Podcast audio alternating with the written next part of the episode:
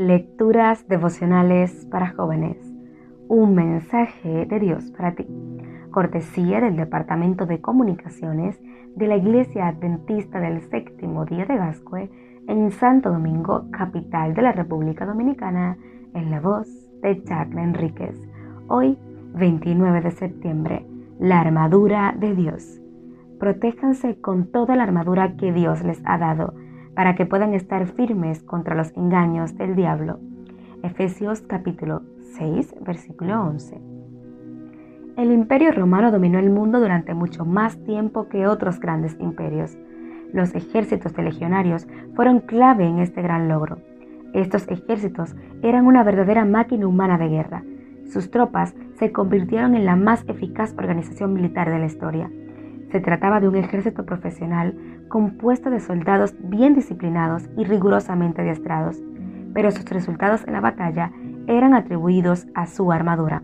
De hecho, el apóstol Pablo se basó en la armadura romana para ilustrar el equipo espiritual que necesita el cristiano a fin de salir airosos en su combate contra el diablo. Dios nos ofrece una armadura que Él mismo hace que sea eficaz y nos dice a través del apóstol que es importante ponérsela toda, usarla completa. La victoria en el combate espiritual no puede ser una realidad si de manera selectiva utilizamos unos elementos, aquellos con los cuales nos sentimos más cómodos, y desechamos lo que nos incomodan.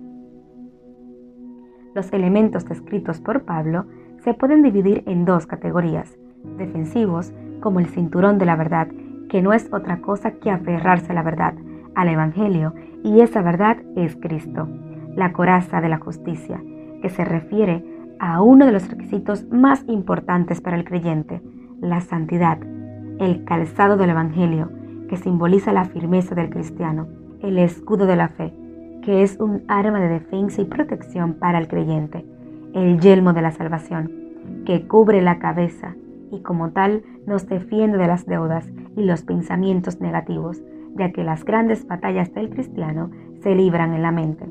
La segunda categoría la conforma el arma de ataque, que es solo una, la espada del Espíritu, que es la palabra de Dios, la Biblia. Es vital que el cristiano conozca la palabra de Dios para que pueda atacar al enemigo cuando llegue el día malo, y que sepa usar la verdad de la palabra para derrotar al enemigo, así como Cristo lo hizo en el desierto.